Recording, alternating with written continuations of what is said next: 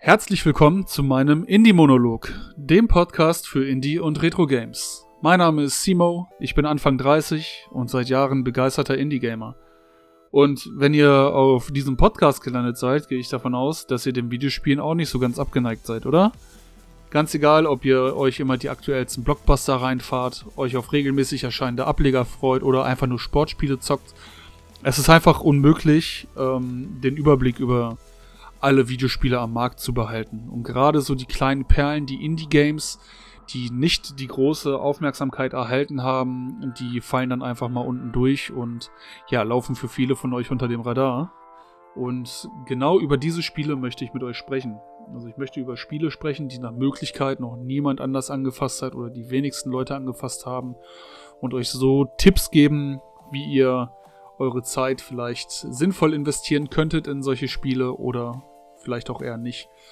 Zugegebenermaßen zum Anfang ähm, werde ich halt noch ein paar Spiele im Petto haben, die auch etwas bekannter sind. Liegt halt einfach daran, dass ich auch Indie-Spiele gespielt habe, die dann etwas größer geworden sind, die aber vielleicht trotzdem nicht so viele Leute kennen.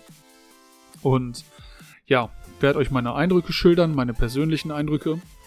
Werde es aber nicht so machen wie bei so einem Videospielmagazin, dass ihr dann eine Punktewertung von mir bekommt oder gesagt bekommt, ja, das Spiel ist eine 10 von 10 oder eine 20 von 30 oder keine Ahnung, was habe ich keinen Bock drauf. Bin ich ganz ehrlich, habe ich keine Lust drauf. Äh, die Wertung können die professionellen Spielemagazine machen. Ich werde euch sagen, worum geht's in den Spielen, was fand ich geil, was fand ich nicht so geil. Und was ich immer interessant finde, sind so die Business- und Marketing-Aspekte. Woran hat es gelegen, dass das Spiel vielleicht nicht so bekannt wurde, wie es hätte werden können? Ähm, eine Folge wird ungefähr 10 Minuten dauern. Also so 10 Minuten pro Spiel, Monolog halten, denke ich, ist, ist in Ordnung. Ist eine schöne Zeit. Und ähm, wenn ihr irgendwelche Fragen, Anregungen oder Wünsche für neue Games habt, dann schreibt mich einfach über meinen Instagram-Kanal IndieMonolog an.